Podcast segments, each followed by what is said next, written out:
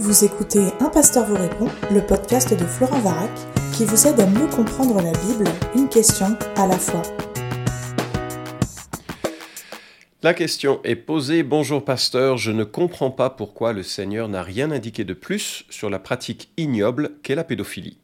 Je comprends que Dieu est clair dans sa parole, qu'il dénonce toute sexualité en dehors du mariage, et qu'ainsi les enfants se trouvent protégés par sa loi. Mais il n'y a pas de commandement du genre celui qui couchera avec un enfant sera puni de trois petits points, car c'est une abomination devant l'Éternel. Au mieux, si je me fie à Deutéronome 22, un homme qui aurait couché avec une enfant de 6 ans pourrait la marier et ne jamais la divorcer.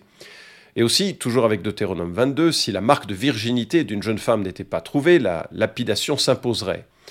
Elle aurait peut-être été violée ou incestée dans son enfance sans l'avoir dit à personne. Bon, je me dis que les hommes bienveillants, sensibles et conscients de la grâce de Dieu pouvaient, à l'instar de Joseph, ne pas porter d'accusation contre leur épouse qui dévoilerait une agression passée, peut-être euh, ne pas la répudier. Avez-vous quelques commentaires pour m'éclairer sur ce sujet? Fin de la question, et waouh, quelle question très glauque, tragique et en même temps d'actualité. Merci de l'avoir posée et en même temps elle m'a été adressée euh, par un collègue et un ami du site Le Bon Combat qui m'a demandé de le traiter, de la traiter dans le cadre de Un pasteur vous répond. Alors, euh, il y a plusieurs manières d'aborder euh, cette question très délicate et, terrible en réalité. Et je suis reconnaissant que notre internaute ait déjà réfléchi à la Bible en termes de cadre pour essayer de voir et de naviguer cette, cette situation un petit peu particulière. Alors, il a tout à fait raison, cet internaute, de remarquer que la Bible exclut par le cadre même qu'elle donne à la sexualité toute pédophilie. C'est absolument à placer en dehors du cadre moral de l'écriture. Euh, les euh, pratiques sexuelles déviantes sont dans les cultures et dans les périodes de l'histoire extrêmement nombreuses. Elles ne sont pas toutes abordées par l'écriture et donc l'absence d'une prohibition spécifique ne la rend pas légitime. Nous avons énormément d'informations pour nous donner ce qui est une expression sexuelle légitime. Et euh, c'est vrai que nous n'avons pas de commandement du style tu ne coucheras pas avec une femme euh, de moins de 16 ans ou un garçon de moins de 16 ans. Euh, et cela ne nous permet pas pour autant d'imaginer que ce soit acceptable. D'accord? Bon, alors maintenant, on va regarder un petit peu euh, de quoi on parle quand on parle de pédophilie et de voir quand même s'il n'y a pas d'autres choses à dire. Et notamment, j'aimerais reprendre euh, ce, qui est dit de Deutéronome 22. Alors les statistiques glauques, froides et terribles de l'inceste nous sont données sur le site de euh, statista.com de la manière suivante. Le nombre de Français ayant subi un inceste de 2009 à 2020 est passé de 2 à 6,7 millions d'individus. Donc, en 10 ans, le nombre de victimes d'inceste et d'actes de pédophilie notamment a été multiplié par 3.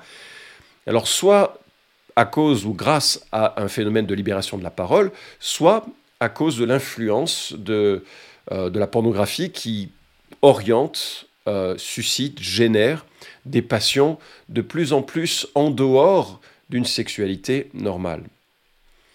Alors, je note que les actes de pédophilie touchent principalement le cadre familial ou élargi, cadre familial étroit ou élargi.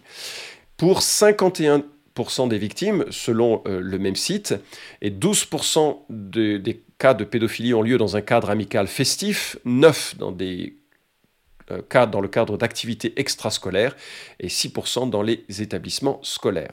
Il y a 9% qui ne peuvent pas être recensés. Alors, je ne peux pas citer ces chiffres sans parler de l'horreur que ça représente dans une vie. Et en tant que pasteur, j'ai dû accompagner euh, un certain nombre de victimes euh, victime de cette blessure qui est terrible, qui est durable, même si, grâce à l'Évangile, il y a parfois des éléments de reconstruction encourageants, mais qui n'effacent pas une cicatrice qui est profonde et douloureuse. Alors, ce podcast n'aborde pas la question euh, de la victime, n'aborde pas la question de, de la reconstruction. Euh, d'ailleurs, je ne suis pas du tout un spécialiste là-dessus et je me garderai bien de donner en 20 minutes des, des pistes suffisantes. Je donnerai juste quelques, quelques repères de livres éventuellement à la fin de ce podcast. Ce qui m'intéresse ici, et c'est la question qui est posée, c'est le cadre biblique et éthique. Qu'est-ce que la Bible dit de la question? Alors, si je vois avec euh, précision donc les statistiques euh, évoquées, euh, je pense que nous pouvons nous projeter et reprendre ces statistiques pour les ramener dans le contexte de vie de l'Ancien Testament ou du temps où Moïse nous donne la loi. À cette époque, il n'y a pas d'activité scolaire ou extra-scolaire du temps de Moïse. Un enfant va vivre l'essentiel de son temps dans un contexte familial, pratiquement exclusivement. Or, précisément, c'est dans ce contexte familial qu'il y a le plus de risques d'inceste. Un magazine en ligne dit même que la pédophilie touche 7 fois sur 10 dans un contexte et dans un cadre familial. Et donc si on reporte cette réalité, on se dit que la pédophilie, dans ce qu'elle est de plus fréquent, est une pédophilie familiale. La confiance d'un oncle, d'un grand-père, personne tierce, cousin, euh, qui est brisée par un comportement euh, immoral, violent et absolument et criminel.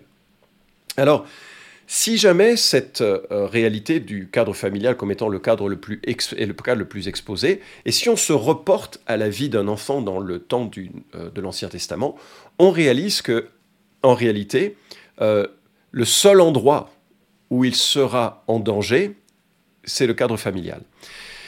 Et d'ailleurs, il sera moins en danger à l'époque qu'il ne l'est aujourd'hui. Il ne faut pas se représenter les maisons comme étant euh, les maisons ou les appartements que nous avons avec des tas de lieux différents où l'on peut se, retirer. Les maisons étaient petites et les lieux isolés, rares. Donc il était assez rare qu'un un enfant se trouve seul avec un adulte en position euh, dangereuse pour lui. Alors pourquoi je dis ça? Bien, parce que euh, en réalité, ce n'est pas tellement Deutéronome 22 qui va s'appliquer à la situation sur laquelle je reviendrai, mais c'est probablement plus Lévitique chapitre 18. Et dans ce passage, nous lisons L'Éternel s'adressa à Moïse en ces termes Parle aux Israélites et dis-leur Je suis l'Éternel, votre Dieu. Vous n'agirez pas à l'exemple de ce qui se fait en Égypte, où vous avez habité, ni de ce qui se fait au pays de Canaan, où je vous conduis vous ne suivrez pas les coutumes de ces pays, vous obéirez à mes lois et vous observerez mes ordonnances, vous les appliquerez, je suis l'Éternel votre Dieu. Vous obéirez à mes ordonnances et mes lois, l'homme qui les appliquera vivra grâce à cela, je suis l'Éternel. Voilà un verset maintenant qui arrive, verset 6, qui est important. Aucun d'entre vous n'aura de relation sexuelle avec une proche parente. Je suis l'Éternel. Alors, euh, et, le texte continue, verset 9. Tu n'auras pas euh, non plus de relation sexuelle avec ta sœur ou ta demi-sœur, fille de ton père ou fille de ta mère, née dans la maison ou en dehors. Tu n'auras pas de relation sexuelle avec la fille de ton fils ou de ta fille. Tu atteinte à toi-même. Tu n'auras pas de relation sexuelle avec la fille d'un autre euh, d'une autre femme de ton père, si c'est la fille de ton père, car elle est ta sœur. Verset 17, tu n'auras pas de relation sexuelle avec une femme et sa fille, tu n'épouseras ni la fille de son fils, ni celle de sa, de sa fille, car elles sont ses proches parentes, et ce serait une infamie. On pourrait lire l'ensemble du texte, mais je remarque que Lévitique place un cadre assez strict d'interdiction de relations incestueuses, de relations sexuelles au sein de la famille. Or, souviens-toi, c'est le cadre aujourd'hui le plus dangereux pour un enfant, et c'est le cadre, euh, parce qu'il y a justement un, jeu terrible de, contrôle, de, confiance, de menace de, euh, qui, peut, qui peut se tisser. Et, je ne veux pas évidemment mettre euh, le, discrédit sur des familles nobles qui veulent vraiment marcher avec droiture en honorant les enfants, et j'y reviendrai dans, un instant. Il ne faut pas s'imaginer non plus que c'est euh, un risque euh, absolu et constant, mais il faut juste être conscient de, cette réalité statistique. Alors, je reviens maintenant sur la question, on reviendra sur les, aspects un petit peu des soins d'un enfant il y a un côté choquant à la question, je, cite ce qui m'a été communiqué. Au mieux, si je me fie à Deutéronome 22, un homme qui aurait couché avec une enfant de 6 ans devrait l'épouser et ne jamais la divorcer. Alors j'ai beau lire et relire Deutéronome 22, je ne vois pas comment pourrait s'appliquer Deutéronome 22 à une telle situation. Parce qu'on ne peut tirer d'une section de la loi de Moïse des choses qui vont au-delà de son objectif. Le mariage est une institution qui implique un consentement mutuel certes ratifié par le père de famille au temps de l'Ancien Testament, et on sent que c'est assez pesant aussi dans le Nouveau Testament. Et d'ailleurs, plusieurs podcasts que j'ai réalisés pourraient être consultés sur cette question. Le 131, l'épisode 131, Le mariage à la mairie est-il valide devant Dieu? Épisode 344, Que penser du divorce et du remariage? Et l'épisode 322, Est-ce péché de se marier avec 20 ans de différence d'âge? Il y aura peut-être une tournure euh, euh, là-dessus qui va peser aussi sur la, question de la pédophilie. Mais Deutéronome 22 donc n'est pas un guide exhaustif de toutes les situations. Et si je le considère dans le détail, la deuxième moitié de Deutéronome 22 cherche surtout à réguler des situations injustes. Un homme qui accuserait faussement une femme d'immoralité doit payer 100 pièces d'argent. On se dit 100 pièces d'argent, on pense peut-être 100 euros, c'est pas très grave, mais en fait, ça semble être proche de 16 années de salaire. La somme est une, enfin, c'est immense. Euh, il semble qu'une euh, demi-pièce d'argent, c'était le salaire mensuel d'un ouvrier babylonien. Donc on, se représente bien que la somme est immense et elle cherche à préserver euh, justement ce qui adviendrait d'une femme faussement accusée et l'homme soudainement croulerait sur une, une amende absolument immense. La condamnation de l'adultère et de l'infidélité lors de fiançailles et la protection d'une femme violée. Euh, et il y a cette loi où un rapport sexuel sans engagement doit s'accompagner d'une amende très forte, 8 ans de salaire, et c'est une protection de l'épouse. Cela semble être un viol associé d'un emprisonnement au mariage, mais en réalité, le mariage ne peut avoir lieu sans le consentement du père, Exode 22. Donc une telle amende est considérable et protège en fait la femme qui aurait beaucoup de problèmes à se, remarier si elle était dans cette relation euh, euh, qui, certes, établi de façon bancale, mais pas forcément de façon euh, euh, subie euh, pleinement. Je n'ai pas le temps de le développer, mais je ne vois en tout cas aucunement la possibilité d'insérer la les pédophilie en Deutéronome chapitre 22. Et puis il faut ajouter que le viol est puni de la peine de mort dans l'Ancien Testament. Personne, par ailleurs, n'imagine un consentement éclairé avec un enfant. Donc je ne vois pas la possibilité de s'appuyer sur Deutéronome 22 euh, pour euh, euh, permettre une relation sexuelle non librement consentie, parce qu'il n'y a pas un éclairage suffisant chez un enfant de 6 ans, évidemment. et donc non, ça ne fait pas partie des possibilités de la loi. Et puis j'ajoute une autre dimension, et cette fois-ci on va prendre un petit peu plus de recul, avec le Nouveau Testament. Voilà le regard que porte Jésus sur un enfant, on le lit en Matthieu chapitre 18.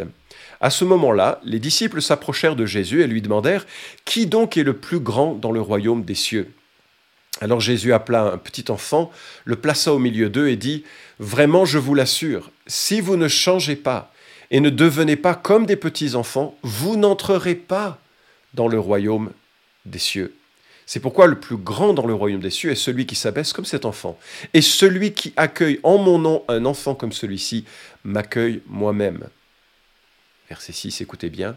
Si quelqu'un devait causer la chute de l'un de ces petits qui croient en moi, il vaudrait mieux qu'on lui attache au cou une de ces pierres de meule que font tourner les ânes et qu'on le précipite au fond du lac. Quel malheur pour le monde qu'il y ait tant d'occasions de chute. Il est inévitable qu'il y en ait, mais malheur à celui qui crée de telles occasions. Alors il y a plein de choses à tirer sur ce texte. D'abord, et c'est un, texte splendide qui évoque l'attitude nécessaire pour rentrer dans une relation avec Dieu, on ne vient pas à Dieu fort de son, grand intellect, de ses grands accomplissements moraux, de sa réussite sociale ou familiale, on vient comme un enfant, avec l'humilité d'un enfant qui sait qu'il dépend d'adultes pour vivre. Et nous dépendons de Dieu pour vivre. On vient dans la repentance et dans la foi comme un enfant peut le faire. Il y a une simplicité à reconnaître sa faute. Il y a une simplicité à aimer Dieu qu'un enfant peut manifester et que les adultes doivent apprendre à imiter. Mais c'est pas bien sûr là où je voulais en venir. Là où je voulais en venir, euh, au-delà de l'aspect euh, émotionnel magnifique que Jésus, Dieu incarné, porte vis-à-vis d'un enfant. Enfin, c'est un, dans, ces cultures-là, les enfants, c'était rien. Et soudainement, ils sont élevés comme un modèle et un exemple pour rentrer dans le royaume de Dieu. Mais ce que je voudrais souligner, c'est que pour Christ, être une occasion de chute pour un enfant, c'est super, hyper grave. Et euh, je relis le verset 6, Si quelqu'un devait causer la chute de l'un de ces petits qui croient en moi, il vaudrait mieux qu'on lui attache au cou une de ces pierres de meule que font tourner les ânes et qu'on le précipite au fond du lac. Le propos est sévère, et il est sévère parce que les conséquences du découragement qu'une personne induit par un comportement de type pédophile, pédophilie, mais ça peut être d'autres choses, sur l'identité de euh, la personne, sur sa confiance en Dieu, sur la violence qu'il va ressentir à l'intérieur, la colère qui va bouillir pour avoir été dans cette situation vulnérable, associée souvent de fausses culpabilités, enfin, la pression de ceux qui ont subi des violences pédophiles est énorme. Et Jésus dit, je suis très conscient de ces réalités, et celui qui commet de tels actes redevable de façon très très sérieuse. Ça ne veut pas dire qu'un pédophile n'a pas accès à la grâce de Dieu. Il a accès à la grâce de Dieu, même si il doit payer les conséquences de ses actes face à la justice humaine, et il devra être euh, plus jamais seul avec un enfant pour éviter que ne se reproduise ce qui a été l'expression d'une perversion. Mais je mets ça de côté pour l'instant, la grâce pour un tel homme ou une telle femme, ça existe aussi, pour évoquer ce qui est de la réalité, euh, de la valeur d'un enfant. Et on ne peut pas dire que la Bible serait silencieuse face à des actes aussi odieux et aussi euh, violents que les actes de pédophilie. Et les conséquences sont assez nombreuses. J'étais avec un, groupe euh, de, jeunes missionnaires ou qui aspiraient à la mission à Amsterdam, et euh, on, travailler avec euh, Jeunesse en Mission. Enfin, on a eu une, journée avec eux dans le travail remarquable qu'ils font auprès des drogués et des prostituées de la ville d'Amsterdam. Et avant de partir la nuit auprès de, des, prostituées et de leurs clients en groupe, hein, on était dans un environnement où on pouvait discuter euh, de, la foi, on nous a proposé un film euh, sur le trafic des blanches, des femmes. Je ne peux pas vous dire à quel point j'avais envie de vomir devant ce qui était exposé dans différents coins du monde et, également aux portes de, nos villes. Mais il y a un témoignage qui m'a marqué, c'est le témoignage d'un proxénète qui se réjouissait des oncles et des grands-pères qui avaient violé les jeunes parce que cela faisait une excellente matière première pour la prostitution. Et voilà, c'était à vomir. Donc on ne peut pas imaginer que de tels comportements qui brisent la confiance, l'identité sexuelle, l'identité relationnelle, qui brisent euh, même parfois euh, mettant un obstacle dans une confiance en Dieu parce que la personne dans sa situation la plus vulnérable a fait l'objet de, de violences terribles, on ne peut pas imaginer que la Bible l'ignore. Elle ne l'ignore pas et pour Dieu c'est tellement important que celui qui commet de tels actes euh, il vaut mieux qu'il lui arrive le pire. Euh, une mort euh, par, par noyade immédiate. Alors, il y a peut-être parmi ceux qui m'écoutent des gens qui sont sujets à des passions pédophiles, peut-être ne sont jamais passés à l'acte, et je l'espère. Ma supplique, c'est d'aller voir un conseiller susceptible de vous aider avant de passer à des actes dont les conséquences sont terribles. Elles seront terribles pour vous, pour ceux que vous violenterez et pour euh, la société en général. Et puis il y a peut-être aussi des gens qui écoutent ce podcast et qui euh, sont meurtris ou ont été meurtris par des actes pédophiles. Là encore, je ne peux que conseiller la, euh, la, recherche de conseillers solides pour sortir de l'enfer de ces abus, mais également, si vous êtes encore mineur, de faire euh, de, contacter les services euh, sociaux, de contacter les services de police qui sont là pour vous protéger et pour faire peser une main de justice. Et ce serait totalement légitime, même si c'est quelqu'un qui, par ailleurs, euh, vous aimez, que vous côtoyez. Une amie a écrit un témoignage bouleversant de son chemin de, euh, face à, l'inceste. Christiane Berville, Les petites fleurs ne meurent jamais, disponible chez Urania. Je vous recommande la lecture, c'est bouleversant, c'est disponible en e-book, en PDF, euh, et, vraiment euh, touchant. Et puis je vous recommande aussi le livre de Johnny Erickson Tada, Quand Dieu pleure. une femme qui a vécu 50 ans sur une chaise roulante. C'est publié chez Impact. Ça ne parle pas de la euh, de la pédophilie en tant que telle, mais ça parle de la, situation de souffrance que l'on peut euh, voir. Comment est-ce que Dieu vit les choses quand nous souffrons? Un livre fort, c'est pas un livre de philosophie ou de, théologie. Il y en a d'autres que j'ai cités dans des podcasts, comme celui de Keller sur la souffrance aux éditions clés, comme celui de Carson, Jusqu'à quand Seigneur, publié chez Excelsis. Vraiment des livres remarquables, mais là, c'est plus euh, une réflexion philosophique et théologique sur ces questions. Alors, un dernier mot, et je m'arrête là-dessus. Quand Dieu regarde le monde, il voit tout ça. Il voit les guerres, il voit les violences, il voit les viols, il voit les incestes, il voit les trahisons, il voit les colères, il voit les meurtres, il voit les vols, il voit les destructions qui ont lieu avec la drogue, il voit tout ceci. Et le jour vient où il mettra un terme à l'ensemble des péchés du monde. Ça s'appelle euh, l'avènement de, Christ et de son, de son ère éternelle. Et ce jour-là, il y aura un jugement complet de tous les pécheurs. Aujourd'hui, ce que Dieu fait, c'est qu'il a envoyé son Fils Jésus-Christ, il y a 2000 ans, pour mourir pour nos péchés. C'est-à-dire que devant les champs de bataille, il plante une croix et sur cette croix, il crucifie son propre Fils, qui accepte d'être crucifié. C'est pour ça qu'il est venu, il est l'agneau de Dieu qui porte les péchés du monde.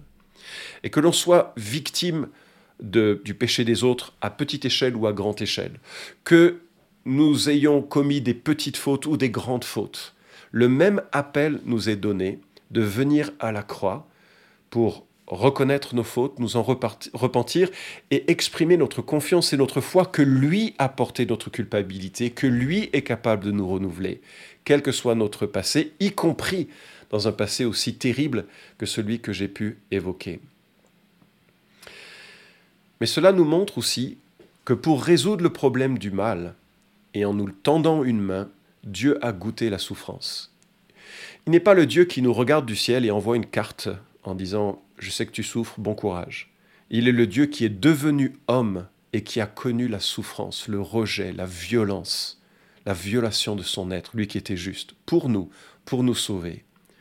À jamais on pourra jamais on pourra l'accuser d'être indifférent à la souffrance parce qu'il l'a goûté.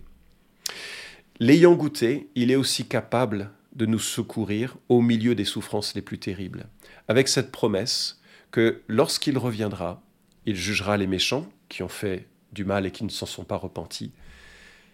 Et il essuiera toute larme de ceux et de celles qui lui ont fait confiance et qui ont cheminé avec lui. J'espère que ce podcast répond à la question difficile et douloureuse qui a été évoquée. Cet épisode vous a édifié Alors merci de le liker ou de le partager pour que d'autres puissent en profiter. Pensez aussi à vous abonner à la chaîne d'un pasteur vous répond pour ne manquer aucun des prochains épisodes. Enfin, si vous avez une question à poser à Florent Varac, écrivez-lui directement sur contact.toutpoursagloire.com.